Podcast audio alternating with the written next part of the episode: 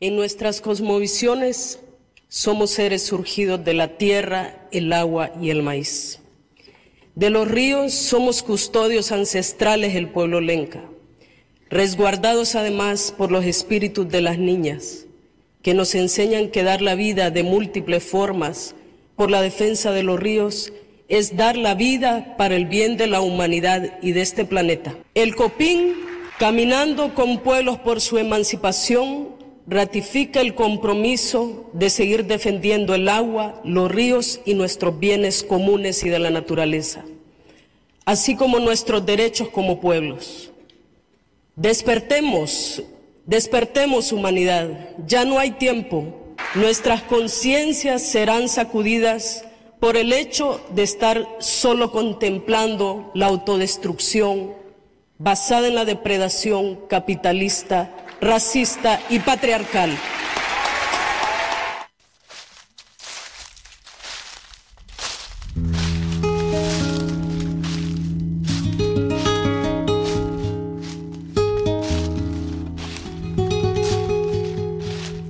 Ahí, Ahí donde nadie cree donde nadie cree ver crecer más nada. Ahí donde el azote del viento es un sacerdote de malas nuevas.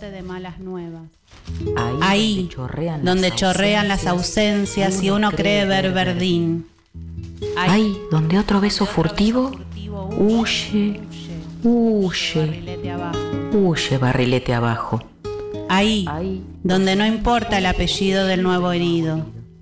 Ahí, ahí donde ni el chat desachata la soledad. Ahí, ahí, ahí, ahí, ahí, ahí, amapolas en las rutas. Hay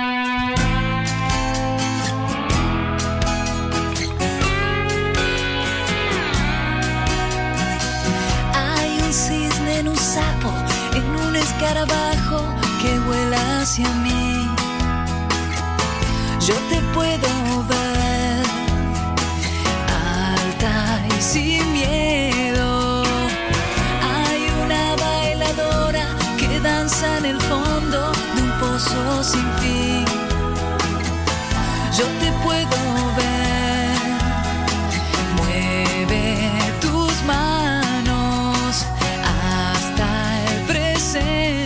Buenas tardes, buenas noches. Damos inicio a un nuevo programa de Entre Amapolas, el número 32 de este año. Amapolas, Sí. programas ya. Buenas tardes, amiga querida María Emilia. Y hoy con una invitada de lujo en otro episodio de Charlando con Amigas. Sí, sí, sí. eh, para, no sé si es que estamos nosotras como más cansadas. Claro, traemos a los queremos, amigues a que claro. Queremos que hablen otros. Entonces, de acá a fin de año vamos a traer muchos, muchos y muchas amigas para que nos ayuden a hacer este recorrido donde tratamos de eh, abordar historias de vida de mujeres que se han destacado en la historia por sus luchas, por, por las temáticas que abordaron desde, desde sus estudios, desde su militancia, desde el arte, desde la política, desde, bueno, desde todo. Tratamos de ir como, viste, un poco y un poco, viste. Y Algunos sí. programas son más tranquis y otros como el de hoy. Es un programa muy fuerte el de Hoy hoy. sí, la Muy, verdad que muy sí. fuerte de una amapola que yo no conocía, sinceramente, no tenía registro de su nombre, de su activismo. Por eso cuando vos me lo propusiste y me dijiste que, que bueno, que la colectiva había, la había albergado, había hablado con ella, este, dije automáticamente hagámoslo y invitemos a Gra. Graciela, bienvenida. Graciela Gurbich está aquí con nosotros, miembro de esta radio, Claro. la colectiva. Y la invitamos justamente porque es una de las personas, no ella sola, pero que estuvo cara a cara frente a la Con gran Berta Cáceres. Berta Cáceres. Es líder indígena lenca de Honduras, es feminista, es activista por el medio ambiente y que ha luchado a lo largo de muchos años por cuidar los ríos de su país. Y eh, lamentablemente fue asesinada en el año 2016. Ya vamos a contarles toda la historia. Pero bueno, Gran nos va a contar detalles de esos encuentros que han tenido, tanto en Argentina como en Honduras también. Gra fue a Honduras y nos va a contar los detalles de esos días tan convulsionados y terribles en Honduras. Contame, Emi, ese par, esa, esa, esa mm, voz que escuchamos de Berta al inicio, ¿de qué es? ¿De dónde sale eso? Sí, eh, Berta ganó en el año 2015 el premio Goldman, que es uno de los como un reconocimiento como si fuera un premio Nobel al medio ambiente, una cosa así. Ajá. Eh, es como el Nobel Verde le llaman. Es un premio que, ah, se da el Nobel Verde. El Nobel Verde, sí. Eh, premio Goldman en el año 2015, un año antes que fuera de asesinato. Y bueno, pasamos un fragmento del discurso que ella dio cuando recibió ese premio eh, que me parece como muy, muy impactante. Porque bueno, ella cuenta ahí que ellos son los guardianes del río y que tienen esa lucha eh, encarnada en los cuerpos, ¿no? De, los habitantes de, esa zona de la Esperanza, que es la zona donde ella vivía. Eh, y que siempre volvió, ¿no? Siempre fue y vino, pero siempre volvió a su pueblo, ¿no, Hola, sí, ¿cómo les va, chicas? Eh, sí, siempre estuvo, siempre estuvo, es más, ahí la asesinaron, la esperanza. Tal cual. Así que no, no es, no, era su lugar, por más que pudiera ir de un lado para el otro, siempre volvía ahí, ese era su lugar. La zona de donde vivían el pueblo Lenga, Lenca, perdón, es uno de los pueblos originarios de Honduras. sí, sí, sí. uno de los más grandes, tiene Es uno de los más grandes, tiene muchos pueblos indígenas eh, que eh, tanto los lencas como los garífunas son los que más se destacan, pero hay varios pueblos y son muy unidos, eh, son muy unidos y mantienen relaciones y bueno, ella también recorría junto con, otras grandes mujeres de Honduras, porque eso fue lo que también aprendimos, de tantas grandes mujeres que conocimos, eh, que luchan, luchan por eso incansablemente. Sí, y es un pueblo también que ha logrado que mm, transnacionales, por ejemplo una transnacional china, se vaya del lugar y que no construyan una represa, por ejemplo. O sea, han tenido luchas muy importantes. Han tenido luchas muy importantes, es tremendo. Bueno, eh, se comienza, nosotros un poco lo decían antes, ¿no? Nuestra historia comienza un, un poco antes de conocer lo que pasa en Honduras, cuando todo el mundo nos decía, Honduras, pero ¿por qué se interesan con Honduras? ¿Qué está pasando en Honduras? Y bueno, un día antes justamente del golpe militar, el 27 hablamos con una periodista y ahí sabíamos lo que se venía y sabíamos lo que iba a pasar. Y tenía que ver con eso, con la lucha justamente de, los pueblos indígenas, porque todo eso era una gran lucha que tenían, porque se venían las elecciones de ese año. 2009 estamos hablando. 2009, y se venía lo que ellos estaban pidiendo, la cuarta urna para hacer una nueva asamblea constituyente.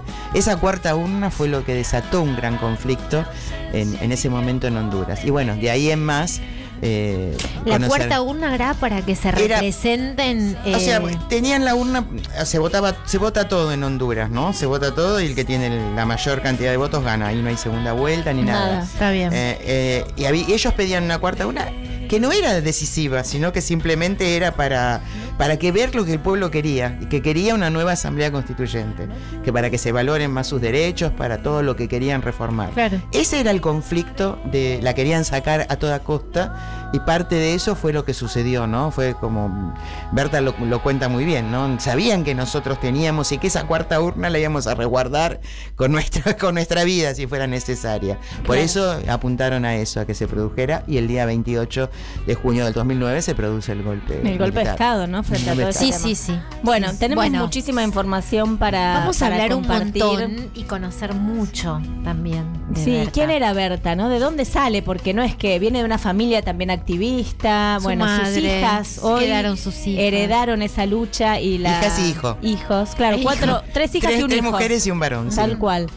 Eh, siguen llevando el nombre como bandera, ¿no? De Berta Cáceres, así que. Mm, Vamos a, estar compartiendo durante una hora del programa la historia de vida de esta amapola bastante desconocida, podríamos decir. Así que esperamos que, que les guste el recorrido que vamos a compartir. Si se quieren comunicar lo pueden hacer a través del chat en la web www.lacolectiva.org.ar, en, en el Instagram entre.amapolas también y si les parece, ya vamos con un tema musical y luego nos metemos de lleno en este programa. ¿Cómo hiciste hoy con la curaduría bueno, musical? Bueno, fue bastante simple porque, ah, porque hay muchas mujeres que han dedicado temas musicales a Berta, amigas de Berta, músicas, eh, así que toda la música, casi toda, eh, va a ser sobre, va a ser de músicas de Honduras, de, grupos musicales y, mujeres eh, de Honduras que le han cantado a Berta Cáceres. Así que vamos a empezar con un tema de Carla Lara, que es una gran amiga de Berta y que también la hemos entrevistado en esta radio. Muchas veces. Eh, vamos a empezar con el primer tema de este programa dedicado a Berta Cáceres y en, homenaje a su recorrido y a su lucha. Carla Lara con Que corra el río.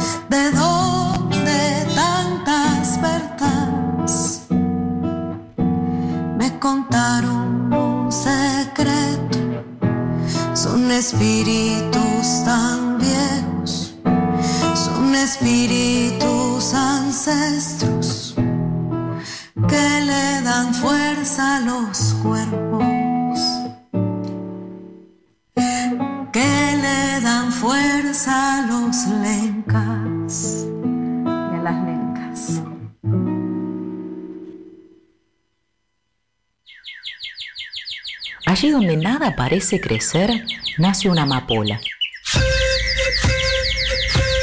Y otra. Y otra.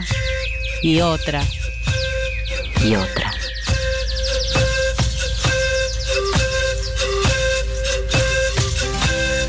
Entre amapolas. Nos multiplicamos, nos multiplicamos. Nos queremos libres, nos queremos libres.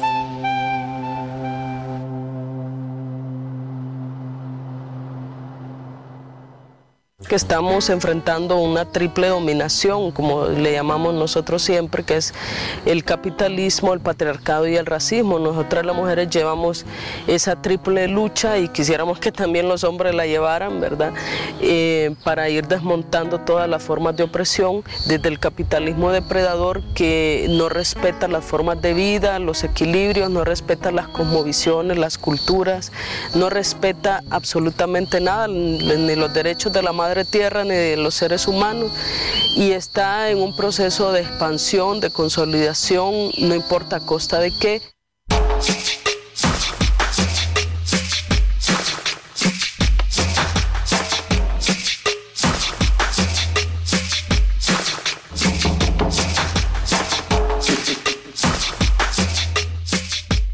Bueno, continuamos en Entre Amapolas y vamos a, contarles un poco la historia mm, de Berta Cáceres. ¿Quién es Berta Cáceres?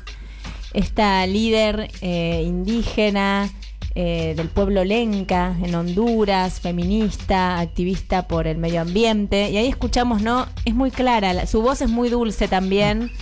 Y es muy clara cuando expresa sus ideas y, habla de tres tipos de dominación, ¿no? De, mm, problemáticas con, los que el pueblo lenca y, toda su lucha se enfrentó, que es el capitalismo, el racismo y el patriarcado. O sea, tenía muy claro que esos eran los lugares a donde había que, poner la fuerza para, para derrocarlos, ¿no? Y bueno, y en, esa lucha es donde pierde su vida también. Así que les vamos a, ir contando esta historia. Berta Isabel Cáceres Flores es su nombre completo. Ella nace el 4 de marzo de 1971 en el departamento de Intibucá, Honduras. Su padre, José Doré Cáceres Portillo, y su madre, María Austra Berta Flores. Y ahí es donde ella va también a, heredar un poco la lucha de la madre, ¿no? La madre de Berta era partera, enfermera, y desde muy joven, desde muy joven se involucró en la defensa de los derechos humanos de, los pueblos donde, ellas, donde ellos se habían criado. Durante la década del 80, eh, es la época donde hubo una guerra civil en El Salvador, ella estuvo muy activa y dedicó eh, su vida a, mm, ayudar eh, a los refugiados que venían del Salvador porque tenían problemas de salud, estaban obviamente en una guerra y bueno, estaba ahí eh, la madre de Berta para, para, ayudar porque era enfermera y tenía conocimientos de mm. salud, así que bueno, estuvo muy, muy activa en esa lucha. Así que bueno, eso fue también lo que fue heredando Berta desde chica, ¿no? Como, lo que fue viviendo. Claro, tanto desde su madre y sus hermanos, así que desde su infancia y desde su adolescencia se fue viendo todas estas luchas. Sus hermanos fueron, fueron baleados, perseguidos, todos estaban eh, luchando por los derechos humanos de, de los pueblos lencas Así que siempre estuvo de chica viviendo esas situaciones donde se baleaban, los secuestraban a los hermanos porque estaban muy presentes en las luchas. Así que bueno, ya desde chica fue, fue viendo todo eso. Vigilaban a la madre también desde muy chica por, por las actividades que hacía. Así que bueno, esta es la familia de Berta Cáceres, ¿no? Y también es lo que fue, fueron eh, heredando sus hijas después de más grandes, ¿no? Eh, ella empezó, se casó en un momento con el dirigente indígena Salvador Zúñiga y tuvo cuatro hijos, tres mujeres y un varón. Em, una de sus hijas, Berta Zúñiga Cáceres, asume el liderazgo de la COPIN. Berta es cofundadora de la COPIN, que es el Consejo Cívico de Organizaciones Populares e Indígenas de, Honduras. Ella en el 93 funda este Consejo Cívico y luego sus hijas van a heredar esa, esa lucha también, ¿no?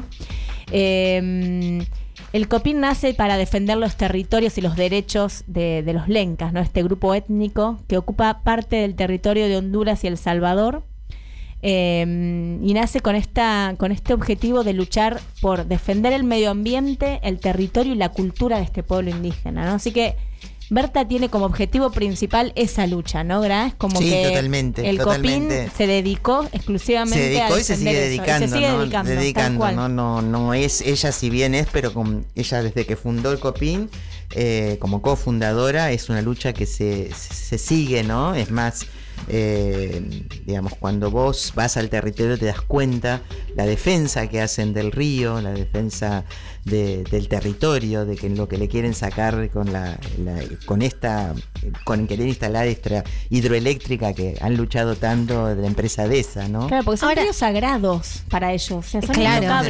Y cuando viene alguien que les quiere destruir todo eso, ¿y cómo no van a defender? No, aparte hay partes que de, de, la, de la población que se queda sin agua. Se queda sin agua, se queda sin nada, claro, es lo que directamente, claro, ¿no? Ese... Pero yo, antes de, de que nos cuentes más el activismo concreto ¿cómo llegas vos a ella? ¿Quién te dice quién es Berta Cáceres? Bueno, justamente yo les decía antes, ¿no? El comienzo, que como tuvimos contacto con Honduras, y realmente nadie hablaba de Honduras, y nosotros no nos quedamos solo con ese 28 de junio, sino que seguimos, por lo menos en la colectiva, siguiendo cada una de las cosas que iba sucediendo en Honduras, al Frente de Resistencia Popular eh, que se había formado, eh, las distintos actos, inclusive hubo un festival donde fueron artistas de muchos lugares, de acá, acá fueron las manos de Filippi, nosotros mm. tuvimos, hicimos una transmisión en ese momento con los medios que teníamos como para, para poder reflejarlo. Eso eh, es después del golpe que ahora estás hablando. Después del golpe, sí, después del golpe. Por eso digo, seguimos en contacto con todo lo que sucedía en Honduras. Eh, y a pocos meses, en diciembre del 2009, Berta viene acá a la Argentina. Eh, viene en realidad para contar lo que está sucediendo. Es parte de lo que hicieron eh, justamente el COPIN. Se, fueron a todos lugares, fueron a Europa, fueron a, distintos lugares de Latinoamérica a contar lo que estaba pasando en Honduras. Berta viene acá, nos invitan a, nos cuentan de Berta. No se había asilado en ningún lugar, ¿no? No, no, no, en ningún momento. Eh, y nos cuentan al principio quién es Berta, nos dicen que va a haber una reunión. Bueno, va, va uno de nuestros compañeros, Daniel, a esa reunión en ATE y ahí surge el contacto y em, a través de Claudia Corol, desconocida, nos dice que va a estar en la tribu y nos dice que si queremos entrevistarla. Así que la consultamos y le decimos si quiere venir, porque en ese momento nosotros estábamos en el espacio eh, ahí en Ángel Gallardo. A ocho cuadras de la tribu.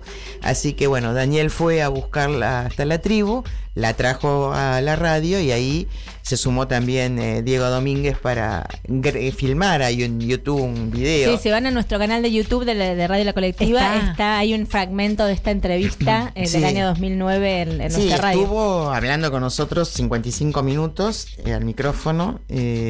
realmente, cuando vos la conocés, ya te das cuenta que era una persona especial. Que era algo que en su forma de hablar, en su forma de transmitir, de transmitir la lucha, la lucha del pueblo, cómo se estaban manifestando. Es muy importante. Nosotros nos quedábamos como, no podíamos entender, había gente que salía a la calle, 50.000 personas marchaban en, las ciudades, en Tegucigalpa, en San Pedro Sula, las principales ciudades, en el Progreso. Eh, en otros lugares se fueron sumando los estudiantes. Ahí no había, eran todos, todos estaban luchando por, porque no, no, por contra este golpe, ¿no? Así que mm, eh, ahí fue cuando la entrevistamos y empezamos a profundizar un montón de cosas con ella. Nos pareció una mujer increíble, nos quedamos como, viste, embobados, viste, cuando vos escuchás y decís, está pasando esto, pero ¿cómo te lo está...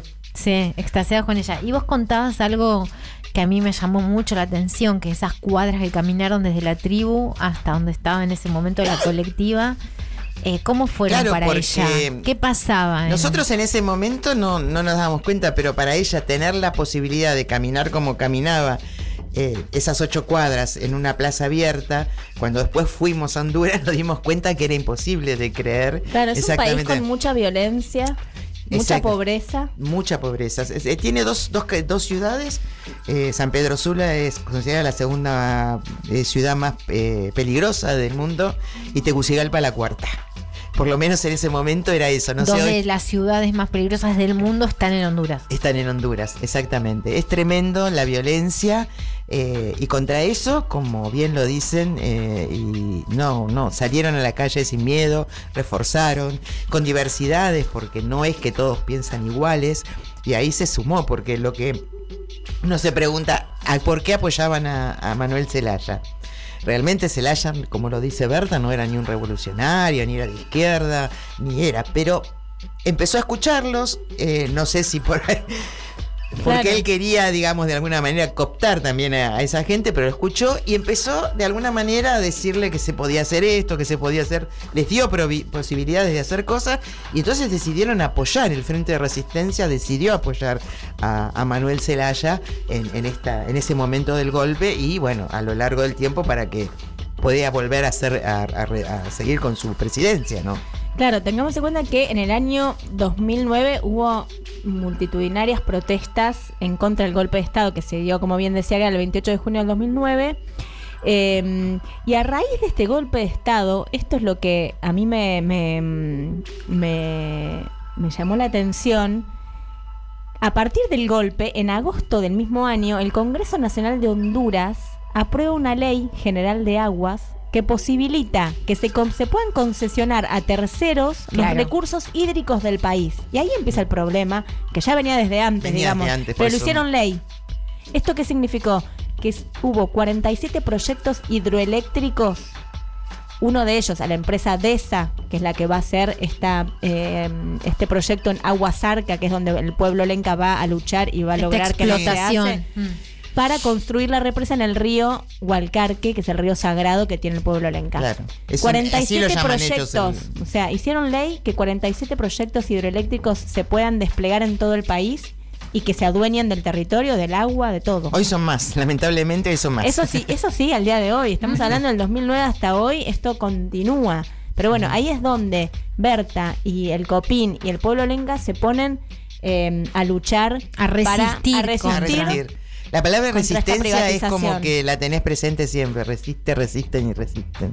Exactamente. se, vive de esa manera, así, ¿no? Resistiendo en, en No, y acá lo que a mí me llamó la atención también es que este, este conflicto específico de la represa en Agua Zarca, en el río Hualcarque, se hizo mediática, o sea, eh, como internacionalmente la lucha esta. Eso ayudó también, ¿no? Claro, para sí, que se pueda... claro, por supuesto, para que se puedan en sus momentos frenar, para que no, no, no sean avasallados, pero evidentemente el proyecto, el proyecto tanto en su momento con el golpe de Porfirio Lobos y después eh, con Juan Orlando Hernández, que fue el gobierno en el 2013 quien ganó las elecciones, no, no, no siguió, siguió totalmente hacia adelante, ¿viste? No, no lo frenó, al contrario. Se vivieron momentos muy difíciles. Eh, inclusive, bueno, Berta viene acá de nuevo cuando la encuentra, bueno, o sea, Berta viene al, con el golpe inmediatamente después. Viene, después, y, después, vuelve. Vuelve varias veces. ¿En qué contexto vuelve? Claro, viene primero porque sus hijos fueron refugiados. Laura y, Salva, el hijo, que son los menores. Eh, Olivia es la mayor, eh, Bertita, porque en ese momento se le decía Bertita, porque la mamá era, Berta. Eh, y después Laura y Salva eran los que vinieron acá a estar acá. Nosotros conocimos ellos porque se hicieron muchas conferencias de prensa y sobre la situación en el Serpag. Pérez Esquivel también fue parte de los que los un poco los acobijó. Varios los acobijaron los hijos. No fueron los únicos, eh, de otras eh, escuchamos a Carla Lara y sus hijos también estuvieron refugiados acá.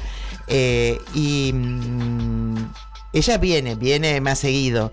Y viene en el 2011 cuando acá se hace el juicio ético a las transnacionales, que se hizo en, eh, la Facultad de Ciencias eh, Sociales, ahí en Santiago de, la UBA, en Santiago del Estero, donde participó gente de Paraguay, de Uruguay, de Colombia, bueno, Honduras, eh, y un montón de, representantes acá de de Argentina, ¿no? Donde hicieron ese juicio ético y donde ella fue una de las participantes fundamentales en ese momento. Vamos a escuchar un audio de Berta donde ella nos cuenta por qué Honduras se transformó en un lugar de experimentación de las transnacionales mineras y nos, nos cuenta este contexto para entender por qué se aprobaron así de repente estos proyectos y que continúan al día de hoy. Vamos con el primer audio de Berta.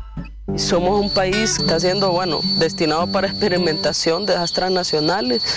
Eh, lo han asignado las empresas y los gobiernos como el lugar que sea el paraíso de Centroamérica para las transnacionales mineras. Y es así que actualmente se han dado más de 950 sitios eh, de estudio, de exploración para las posibilidades de explotación.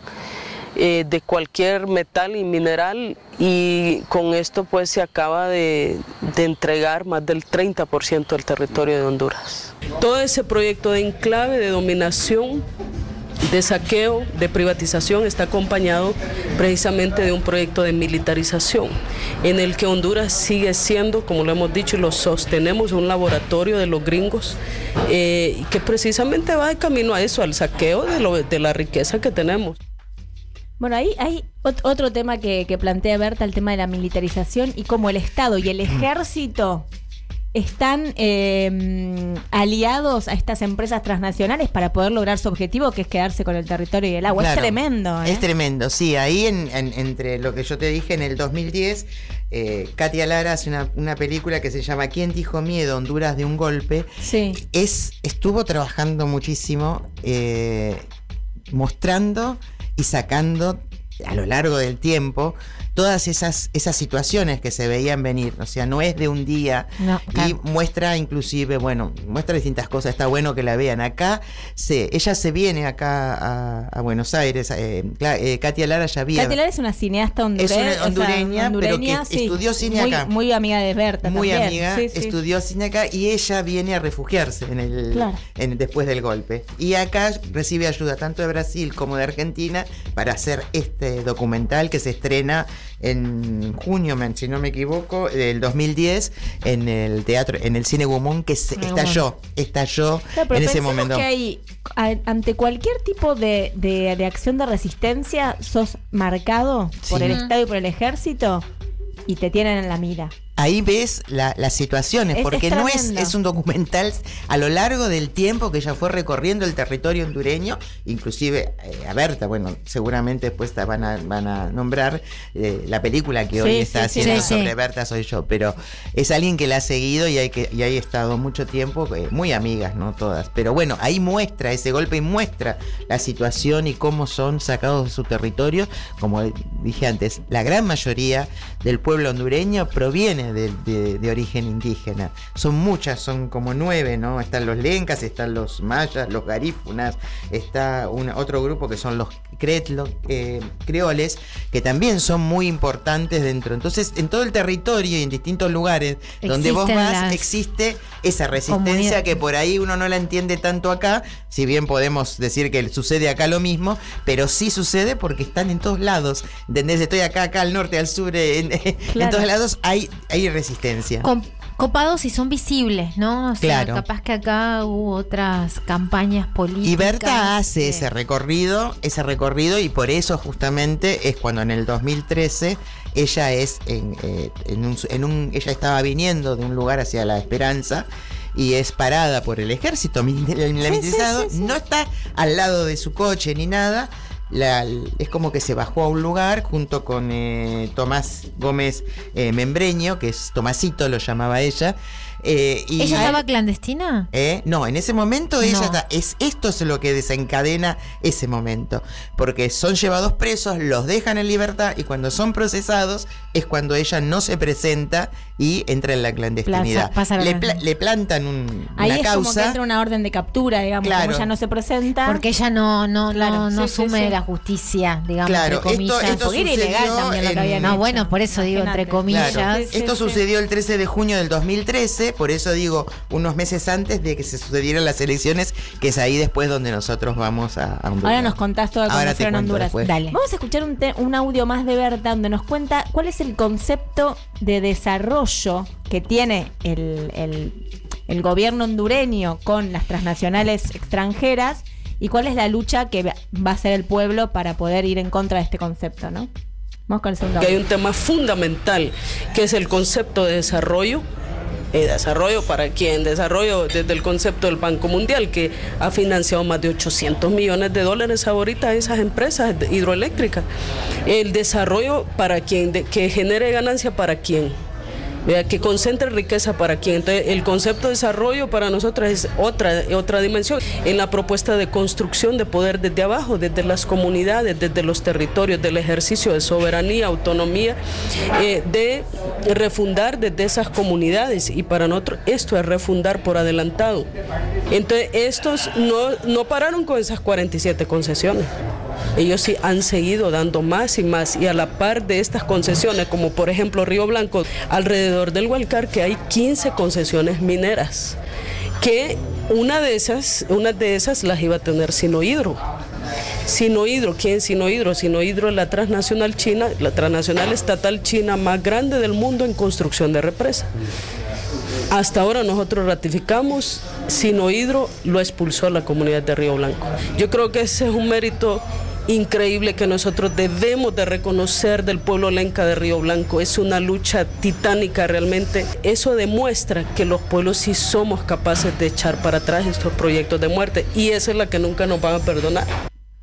Bueno, a mí me encanta porque ella dice, esto demuestra que los pueblos somos capaces. Por eso ella seguía su lucha y trataba de ir a, las comunidades a, a despertar este esta idea de lucha, de decir, nosotros podemos, porque ya sacamos a varias empresas. Por eso es la fuerza que se vio cuando fue el golpe. ¿Cómo salieron? Por eso le digo, no es no hay tantos y salir 50 mil personas, verlos en la calle y verlos que cada vez día que pasaba... Y miedo, porque sabes que del otro lado está el ejército. Claro, bueno, pero de ahí es que ellos, eso es lo que tenían. Nos tienen miedo porque no tenemos miedo. Porque antes de perder lo más preciado, y yo creo que todos los pueblos lo hemos visto acá también, tienen su río, tienen su territorio y es lo que quieren preservar antes que nada. Eh, no, no, no.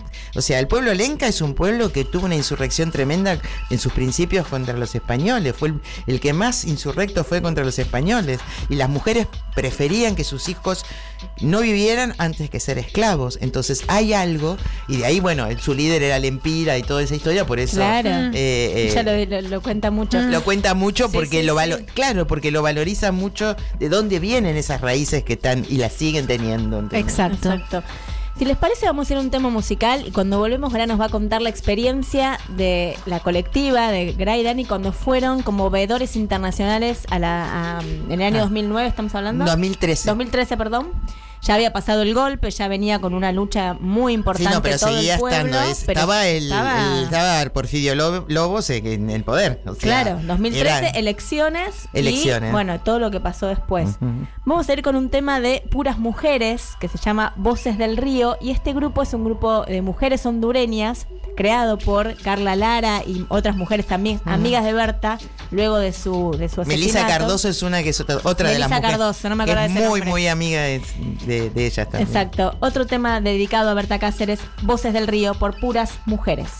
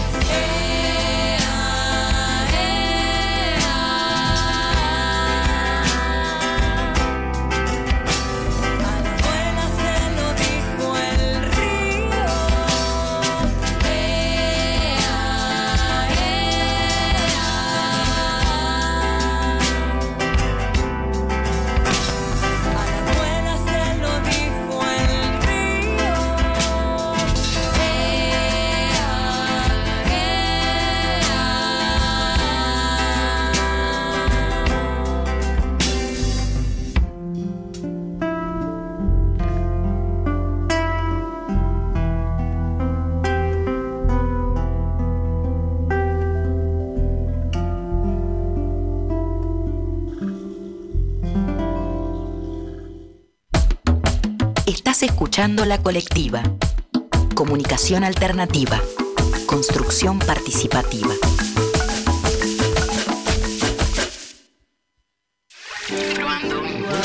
Sí, eh, eh. Probando que existimos. Sí, sí, sí. Probando que existimos. Uno, dos, tres.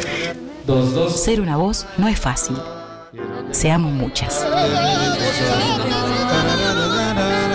La colectiva 102.5 FM.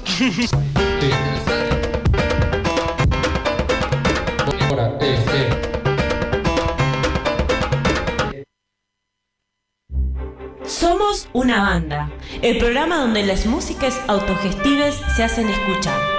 Martes y jueves a las 13, por la colectiva.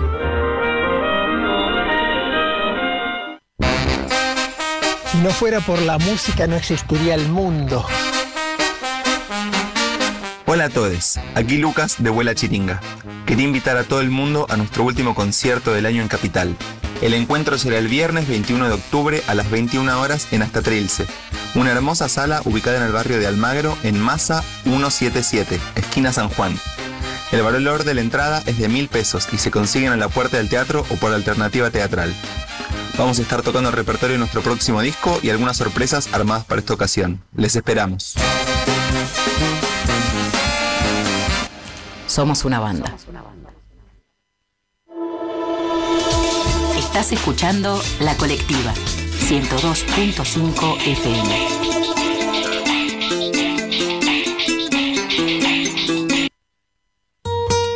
Estás escuchando Entre Amapolas, sembrando historias para que florezcan deseos. Que se descubran todos los secretos que habiten siempre tierra fértil. Todas las mujeres en muchos sentidos somos guerreras, ¿verdad? Incluso aunque no estemos organizadas. Eh, es una batalla diaria que tenemos y yo me defino una guerrera porque, bueno, vengo de un pueblo que también es un pueblo guerrero. Somos guerreras y guerreros porque venimos de un pueblo que expresa su rebeldía ante la violación de su soberanía, de su dignidad, de su vida y que eso es legítimo. Entonces por eso nos levantamos y todas esas expresiones son válidas para nosotros y no eh, permitimos y rechazamos cuando se nos criminaliza.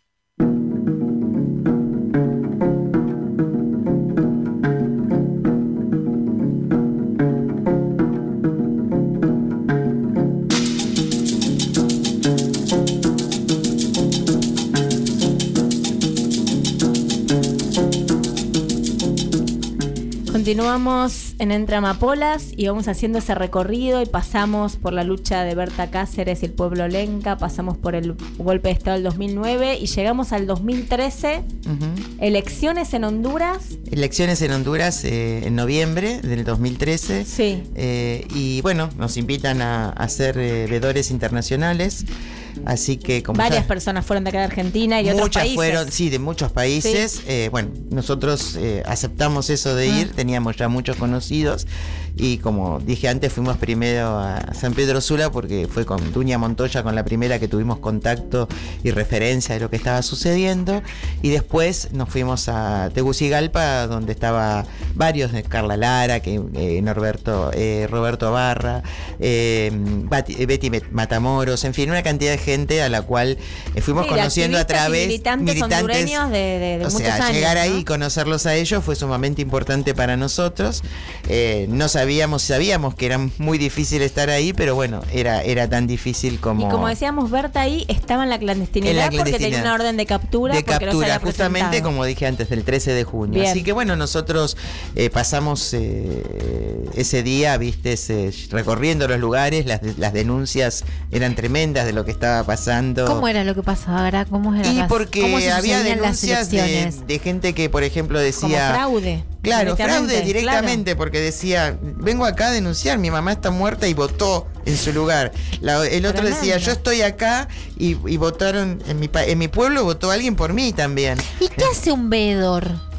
Tiene que anotar todas esas denuncias, registrar. Nosotros en realidad eh, teníamos que salir acompañados. Nosotros estábamos parando en la casa de Roberto Barras, otros estaban más en la parte céntrica y había que reunirse en un hotel para que nos dieran las indicaciones para ir. Nosotros tuvimos la suerte Tenían que recorrer los lugares donde la gente votaba. donde la gente y votaba. viendo. Tuvimos suerte Sí. de que no Y tomando las denuncias. tomando la- Tuvimos suerte de que no estábamos en ese hotel en ese momento porque entró el- la- la- los militares y a todos los que eran extranjeros los eh, los eh, los, los en- entrevist- los Les pidieron Los los documentos. presos. pidió documentos, se llevó los, los pasaportes de muchos, eh, de casi todos los que estaban no ahí. podías andar porque no tenías cómo No, identificarte nosotros en la llegamos calle. después cuando casi todo ya había pasado, o sea, nos salvamos de, de ese momento. Recuerdo que muchos de acá nos llamamos, pero está bien porque ya en ese momento esa violencia se, se conocía Claro. y se sabía lo que estaba sucediendo. Eh, después de eso, que hicimos toda la recorrida un tiempo, eh, bueno, yo me fui a trabajar al, al Instituto de contra la, contra la Violencia de Género, donde recibimos, pero montones, montones de denuncias de lo que estaba haciendo las violaciones hacia mujeres, hacia personas eh, de distintas diversidades que estaban sucediendo.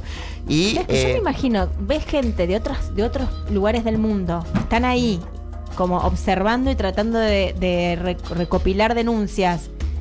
Vos vas a la policía y no puedes hacer una denuncia en Honduras porque te dicen, ¿qué me importa? Pero veo a alguien de Argentina, digo, bueno, te cuento a vos lo Claro, que me pasa. se acercaban a- se me hacía acercaban acordar, a- eh, me hacía acordar un poco la época de la dictadura. Digamos, Bueno, cuando sí. venían los organismos Sí. internacionales. Bueno, pero nosotros se acercaban a, a de contarnos, por favor. Solo quiero que era contarte- dictadura, ¿no? Claro. Esto es su- una supuesta democracia, ¿no? Eh, claro, sí, Había- estaba- había, no, en realidad sí, porque era, Es una no, no, supuesta. no, no era una democracia. Estaba el golpe. Estaba el golpe. Estaba el Ahí golpe. iba a ser- Estaban Eso era- saliendo, hacer- estaban saliendo del digamos, golpe saliendo a una elección. Para que- la elección, ya me, ya me, ya me. No, porque es re complejo. Es eh, muy complejo. Nosotros después presentábamos una planilla con todos los nombres. ¿Ante los quiénes, documentos. Gra? ¿Ante Eh, es de Consejo derechos Electoral, lo que humanos? sí, sí, Ah. y que estaba for- conformado también por gente de derechos humanos y todos. Amnesty, no sé, qué sé yo. todo lo que había lo que ahí había ahí eh, representábamos cada uno nuestra planilla de los lugares y de, de las denuncias que habíamos ¿Y recibido eso es tenido en cuenta? yo creo que es un Rey, no sé te yo la pregunta que te hago, pero Claro, digo, es, es la- me parece que no, no creo porque lo que se vivió no era eso. eh, y bueno, me parece que no, no, no pasó nada con eso porque siguió y quien ganó, eh, Juan Orlando Hernández, no tenía nada que ver con lo que suponía. eh, si bien eh, Xiomara Castro hizo en su momento una buena elección. ¿no? Xiomara Castro era la esposa de eh, es la Manuel- esposa de es Manuel Zelaya, eh, que mm, él no se presentó, así que se presentó ella. Hizo una buena elección. Nos dijiste que hizo una Y ahora es la actual Ah, es la presidenta, actual presidenta. después de- el año Eh, pasado fue la El año pasado, nuevamente. exactamente. Hernández fue, fue reelecto Claro. y después ahora ganó. Pero ahora, en este viaje que hicieron, además de hacer todo esto, pudieron ver a Berta Cáceres, que en ese Sí, momento no se sabía a- dónde estaba. ¿Cómo fue eso, Gra? Gracias a eso pudimos eh, clandestinamente también, nos llevaron a un lugar. Que eh, hacía una confitería, pero bueno, de esa gente que siempre tenés aliada. Y mm, estábamos ahí tomando, estaban Katia Lara, Carla, un montón de gente conocida. Y en un momento nos dicen que si queríamos, bueno, que podíamos ir a un lugar donde nos íbamos a encontrar con Berta. Y ustedes dijeron sí. Sí, así que... Y estamos acá, imagínate. Y sí. No, por supuesto, no, no, me no. importa. Claro, ahí ella nos contó todo esto, todo lo que pasó, todo lo que lo que seguía y todo lo que seguía siendo, viste, hostigada, ¿no? Desde desde desde los distintos lugares perseguida, iba cambiando de lugar de vivienda. Sí, como los clandestinos, como en- viviendo en clandestinidad. Pero sin dejar, ¿no? Sin dejar el lugar de donde, de donde ella era.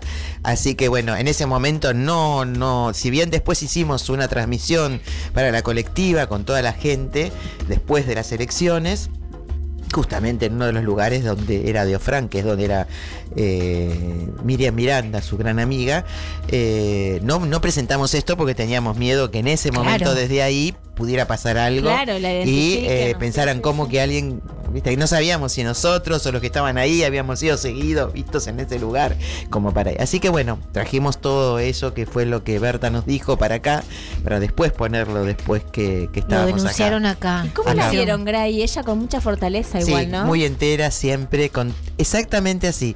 Más allá no Es como dice y como usaron como himno la canción de Liliana Felipe, que ella lo dice en una entrevista.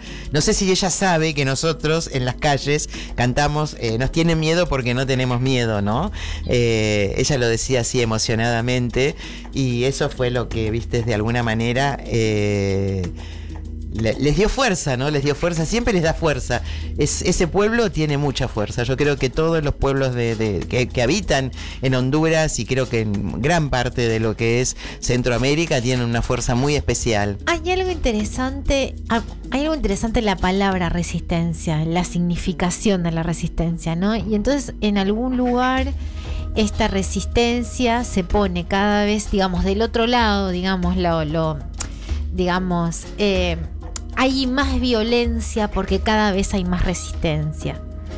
Y esa resistencia, como mm, lo estoy diciendo, como valorando la, la- Sí. la resistencia, ¿no? En, en general, ellos y es no, pasiva la no resistencia. actúan Si, si con- no hay resistencia o si hay pasividad, no hay violencia Claro, de un sí. lado. Igual yo creo que la, la palabra de ellos es tan fuerte, la fuerza con que cuidan esas cosas lo hacen de una manera que se les impone, ¿no? Hasta los grandes terratenientes, hasta el gobierno y a todo lo que- Precisamente, por eso con digo, una o sea, resistencia muy fuerte y muy inteligente, ¿no? De lo que de lo que hace. No es simplemente que dicen, ah, hubo violencia porque pasó algo, sino que llegan a eso, pero porque es el otro el que los está atacando y no ellos. Claro, claro. ¿no? Sí, sí, sí, Eh, sí, sí. Y ya bueno, eso vemos como después lo que le sucede, ¿no? Sigue estando así eh, Berta hasta ese 2 de marzo del 2016 donde eh, fue asesinada, ¿no? Y eh, estaba en ese momento en, en La Esperanza con Gustavo Castro, que bueno, él se, se hizo Es el muerto. mexicano él, él es mexicano. periodista mexicano. Es ¿no? mexicano, sí, Él se sí. exilió después durante un tiempo Claro, en España. y sí, eso. sí, porque en su momento tuvo,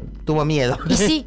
de, ¿no? de estar ahí, pero eh, fue eso y bueno, eh, O realmente... sea, ahí cl- ella estaba en la esperanza y entran cuatro personas Sí, armadas, sicarios. sicarios, sí, sí, sí, y y, eh, ella fallece a causa de los disparos que le hacen directamente a su cuerpo. a su cuerpo, sí. A mm, Gustavo Castro, perteneciente a la organización Otros Mundos de México, él, eh, también lo hieren, pero no logran matarlo y él, él se escapa y puede y, lo puede- rescatan. Lo rescatan, lo exactamente. Lo rescatan, rescatan, sí. los. Me hacía acordar un poco al, a la- a, a los. eh, ay, ¿cómo se llama? Lo de mm, Rodolfo Walsh.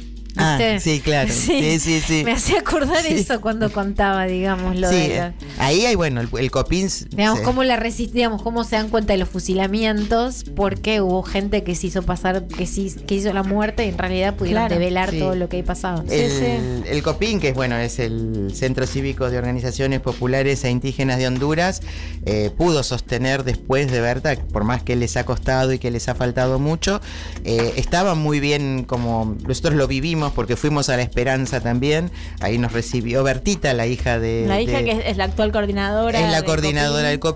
COPIN, eh, Salvador Zúñiga, el que fue el esposo. Estuvimos mucho tiempo charlando, Vos me dijiste debatiendo. que, nos dijiste que Salvador es una persona. Ah, es muy, activista, sí, sí. sí, muy, activista muy activista, muy político. activista. Y todos los hijos, ¿eh? Eh, la hija mayor Olivia es hoy, aparte de haber sido diputada, es em, eh, ha sido nombrada por Xiomara Castro embajadora en Cuba.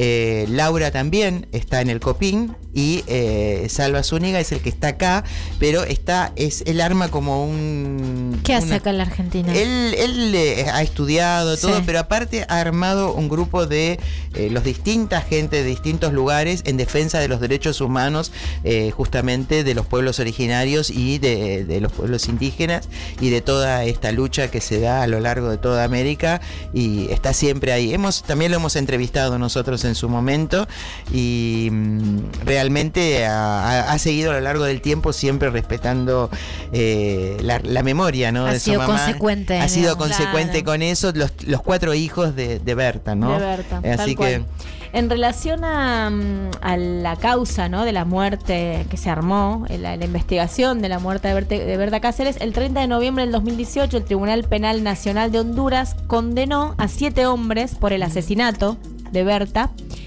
eh, y determinó que estos habían sido contratados por ejecutivos de DESA, que era la empresa que Mm. tenía a cargo el proyecto, el mega proyecto hidroeléctrico en el, en el río Hualcar que hay en, en el territorio lenca. Eh, entre ellos había tres sicarios y cuatro personas vinculadas, tanto a la empresa como al ejército de Honduras. Ahí tenemos todo el, el Todo entramado, todo el entramado. El 5 de julio del 2021, el año pasado, el tribunal declara culpable a David Castillo, ex gerente de la empresa DESA y responsable del proyecto este me- megaminero, como coautor intelectual del asesinato de Berta. Y tras un juicio en el que se presentaron 62 pruebas que acreditan los vínculos de los autores materiales del asesinato con las siete personas que ya habían sido acusadas. David Castillo es uno. Es de uno, los porque tantos, la familia eh, Atala Sablat es la, la, la, respon- es la dueña de, de esa. Es la que- Ese- la- sí, sí, sí, la que es- puso es la que es- y es lo que están pidiendo al día de hoy los hijos, que son ellos los eh, responsables intelectuales, y es a lo que se a lo que van, donde dice que todavía no tienen la Son justicia que corresponde. familias de la oligarquía. De la oligarquía, sí, Claro, que- son los que tenían el, eran los dueños de la empresa que hacía la, represa, sí, sí, sí, digamos. Pero bueno, Sí, sí. Berta además no, no fue la única defensora de derechos humanos que, que fue asesinada, sino que hay un montón de otros activistas Muchísimos, anteriores muchísimos y de posteriores, y ¿no? posteriores que fueron asesinados, que fueron asesinados por defender los derechos humanos de los pueblos. El informa, hay un informe eh, internacional que se llama Global Witness que revela que tres cuartas partes de los ataques letales registrados contra activistas ambientales y de la tierra en el año 2020 tuvieron lugar en América Latina. O sea, la mayoría de las muertes son de activistas de América Latina. Y 165 personas fueron asesinadas en la región por defender su tierra y su territorio. A nivel mundial se registran 227 ataques letales, lo que supone un incremento por segundo año consecutivo y Honduras es el quinto país del mundo donde más personas defensoras de la tierra y del medio ambiente fueron asesinadas durante el 2020 con 17 asesinatos. Es tremendo, los números son Mm. para un país que con que no es un país, o sea, es un país pequeño. Pequeño, pequeño. que tiene mucha todo la- todo la. Centroamérica es pequeño, ¿no? Sí. Por eso la, la importancia que decía el líder, el Bolívar de, de, de Centroamérica, Morazán, que tenían que unirse y no separarse. Y hay muchos grafitis hoy en día en las calles eh, donde dicen la voz de Berta se ha convertido en la voz de millones. Un grafiti en las calles dice Berta vive, hay adolescentes cantando mientras marchan. Berta Cáceres Flores vive en el corazón de todas las rebeliones. Berta no murió, se multiplicó. Mm. Es un grafiti que Eso se se, escucha mucho también en las entrevistas y en, Sí. los, en, los, en que las bueno, calles. hay, hay se pueden buscar porque hay cartas de las hijas, de los, de, de- del hijo también. Hay entrevistas, la fuerza que tienen las hijas. Las hijas A la es muy- semana de, de que asesinaron a su madre, ya se estaban hablando y diciendo, Estaban hablando. esto sigue. Y yo digo, ¿cómo pueden hablar así? Han, han sido pasó? como Berta ha venido acá muchas veces a los encuentros de mujeres, sus hijas han venido, el- tuvieron ahora, Bertita, Berta, porque ya es, ya es grande Berta, ya no es más, pero han estado en Chaco, las dos, Berta y Laura, han venido siempre como ha venido ella, llevando eso, ¿no? Siguiendo, pidiendo esa justicia y hablando de lo que sucede en sus regiones y tratando de transmitir y llevar hacia ahí también, porque hoy en este encuentro plurinacional de mujeres lograron llevar las voces de todo lo que captaron en esa, eh, que también la hicieron en el Chaco, en el Chaco hubo esa asamblea de la Via Yala, como la hubo acá, donde pudieron llevar ese, ese intercambio tan importante que hay entre unos y otros, eh, que se van conociendo y se van armando redes Sí, que sí, después sí, claro. son más fuertes en, en lo que hace a, a esa resistencia. Volvemos a la resistencia. Exactamente. Vamos a un tema musical justamente eh, que se llama Seremos Millones, esto que venía hablando Gra de los grafitis en, en Honduras, de un grupo que es español, en este caso que se llama No Conforme, de ska es de español, que le dedicó a Berta Cáceres un tema que se llama Seremos Millones y volvemos con las recomendaciones de películas y libros para conocer más sobre Berta Cáceres. Vamos.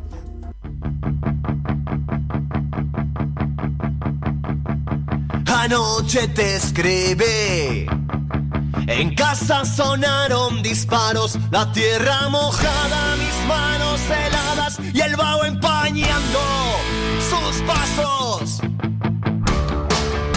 No tengo dónde huir, pero sé que sirvió de algo luchar contra aquellos que imponen con miedo vivir humillada.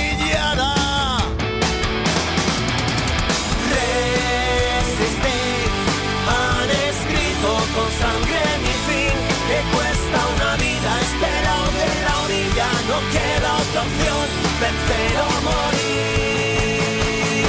Y al anochecer, las balas silbaron para recordarme por lo que luché, pero volveré, seremos millones abriendo conciencias y así renacer.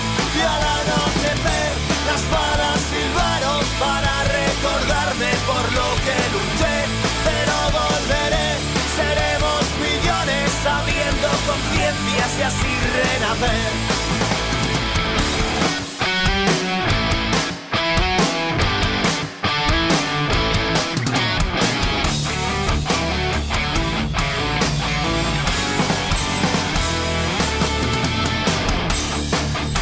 Traté de combatir el ansia de esos presidentes vendiendo los ríos a empresas privadas, robando a su pueblo y cortando sus alas. Aunque ya no esté aquí, dejé mis semillas plantadas, mi tierra respira América Latina, no vende a su gente de sangre valiente. Han escrito con sangre mi fin, que cuesta una vida este lado de la orilla, no queda otra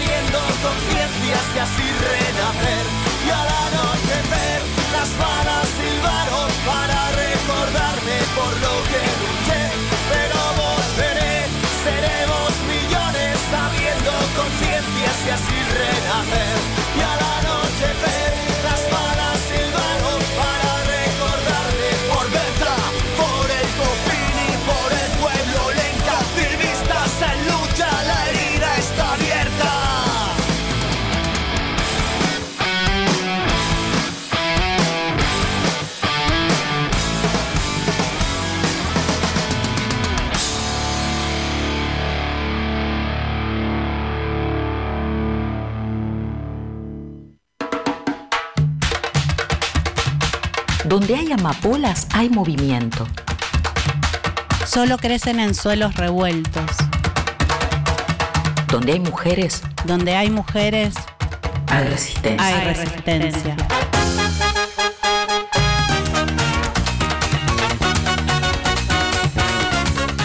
Bueno, y que nos han acusado hasta de eso, le cuento, no solo de tráfico ilegal de armas, de violentos, de lucha armada, de no sé qué, sino que de bruja, ¿verdad? La acusa por de bruja, es increíble. Que yo les digo que es lo único que acepto. Porque algo de brujas tenemos que tener para soportar esto, ¿verdad? Y para poder enfrentarlo.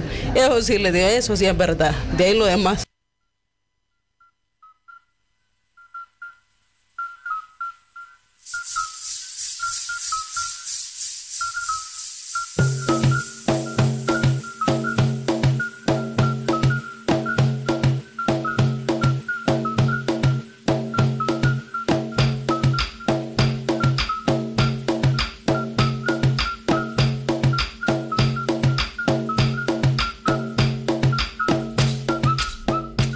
Bueno, y lo único que acepta Berta Cáceres es que le digan que es bruja. Todo el resto que le dijeron que era traficante, que era, no sé, mil cosas. Sí. No, pero No. bruja, en todo caso, En sí, todo para poder caso- bancar todo lo que, lo que, lo que, lo que había que hacer para, para luchar y defender la tierra, ¿no? Sí, sí. Eh, la verdad que escucharla Berta, la voz eh, Es, es ella, impresionante. eh, no Creo sé. que Es verdad, sigue viva. para mí ¿eh? es un honor haber podido ser parte de, su- de su Mm. vida en momentos, en esos pequeños momentos, porque me marcaron para un montón de cosas después eh, a mí. Eh, entender la forma y la vida y lo que sucedía en su cabeza y cómo lo, te lo transmitía era realmente maravilloso. Bueno. para mí fue una... Para muchos y muchas que en este momento están enterándose por primera vez quién es Berta Cáceres, ¿por dónde nos recomendás eh, iniciarnos? Tal vez con alguna lectura Sí, o yo- algún yo traje documental. el, A el ver. libro que hizo Claudia Corol, Las. Revoluciones de Berta. Me parece que es un recorrido muy importante de por dónde va, ¿no? Porque va desde, desde que fue al, go- al Copín, el golpe de Estado, la resistencia. Poco, un poco todo lo que nos todo, contaste vos todo, está el escrito. crimen de Berta, la siembra de Berta, que también ese es muy importante, y eh, la justicia que piden los hijos Bien, por Berta. ¿y dónde podemos conseguir ese libro? ¿Está en PDF? Está en PDF. ¿Libre es, en eh, internet? eh, sí, está ¿Digital? libre y también eh, lo podés conseguir en, en varios lugares. Eh, no sé si están en, eh, en alguna de las librerías comunes, Pero pero, tal vez en Mercado América Libre. es, eh, América Libre es la, La editora. O sea que entiendo que eh, no sé, yo lo compré en algún momento de, de alguno de los encuentros que hubo en algún lugar, Sí, o sea que seguro. decir, pero bueno, se puede buscar, se puede buscar. Bien. Las Y- revoluciones de Berta de Claudia Corol. ¿Y documentales? Ah, hay muchos ver. documentales. Yo, como les dije antes, Danos algunos, viste, que vos digas, bueno, este, este y este son los. Eh, ¿Por no, dónde empezar? para- sí. Sí, para mí el, el- el documental base para entender todo eso, no solamente de Berta, sino que es eh, no el del miedo, no tenemos miedo de Katia Lara del 2010, Ajá. pero el que me parece y que me ha emocionado mucho, Sí. simplemente por lo que me contó Katia Lara ahora, es que soy yo soy Berta, hay una entrevista que está también en Sí. nuestra página. Berta que- soy yo, se llama Berta el- soy yo, exactamente.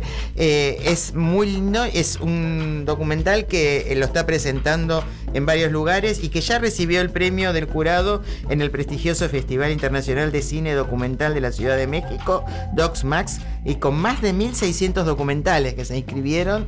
eh, es re importante ese. Este ese- recién salidito de agosto del 2022, No, pero, pero es un documental que viene haciendo Katia desde el 2013. Claro, O sea, porque ella- imágenes. Ese Claro, festival el- es muy importante. Sí. eh, parte los- los- lo hizo con Berta. Porque Berta Empezó a grabarlo en el 2013 En y el lo 2016. terminó Y el, y- año pasado. Y en el 2016, Tremendo. cuando la asesinan a Berta, ella el día anterior estuvo con Berta hablando de, de algunas cosas sobre este documental.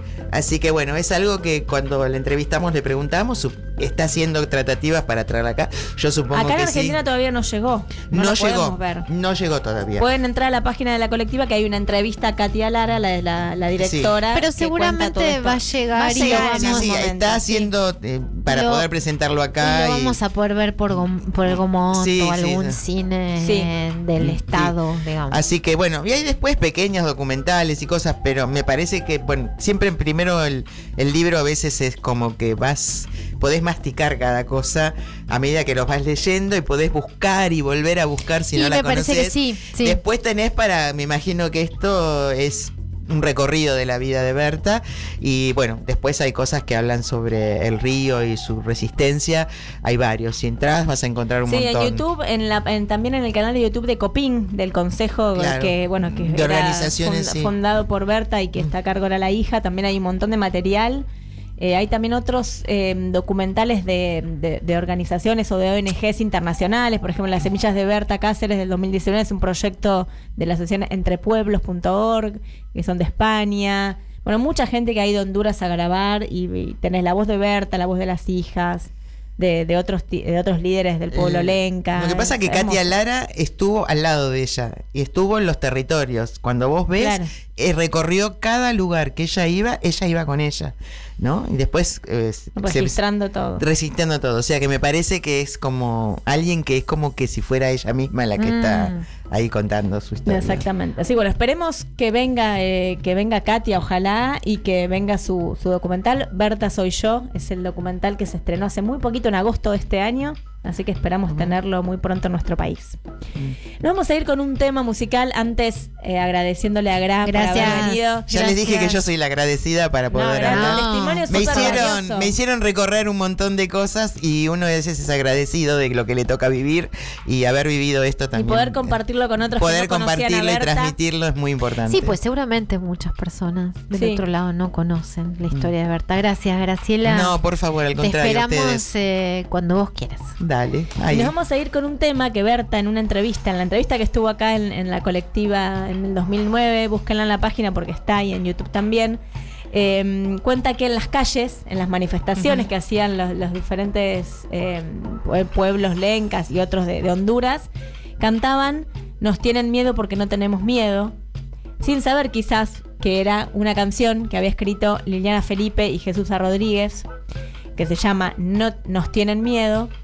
Eh, y ella cuenta que se la apropió el pueblo en la calle también para, para ser parte de sus, de sus manifestaciones. Así que queríamos terminar co- con, este tema de, de Liliana Felipe, Jesús A. Rodríguez. Nos tienen miedo. Nos encontramos el próximo lunes a las 20 horas con más amapolas.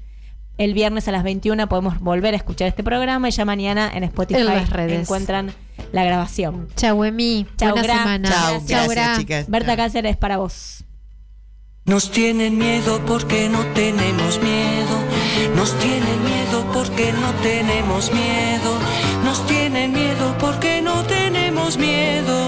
Nos tienen miedo porque no tenemos miedo. Nos tienen miedo porque no tenemos miedo. Nos tienen miedo porque no tenemos miedo.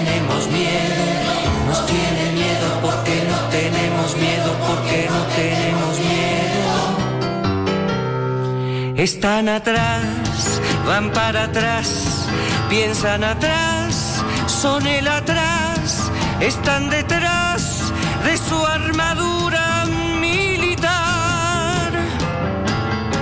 Nos ven reír, nos ven luchar, nos ven amar, nos ven jugar, nos ven detrás de su armadura Nos tienen miedo porque no tenemos miedo. Nos tienen miedo porque no tenemos miedo. Nos tienen miedo porque no tenemos miedo. Nos tienen miedo porque no tenemos miedo. Nos tienen miedo porque no tenemos miedo. Nos tienen miedo porque no tenemos miedo. Nos tienen miedo porque no tenemos miedo, porque no tenemos miedo. Están atrás, van para atrás, piensan atrás, son el atrás, están detrás de su armadura militar. Nos ven reír, nos ven luchar, nos ven amar, nos ven jugar, nos ven detrás de su armadura Nos tienen miedo porque no tenemos miedo. Nos tienen miedo porque no tenemos miedo. Nos tienen miedo porque no tenemos miedo. Nos tienen miedo porque no tenemos miedo. Nos tienen miedo.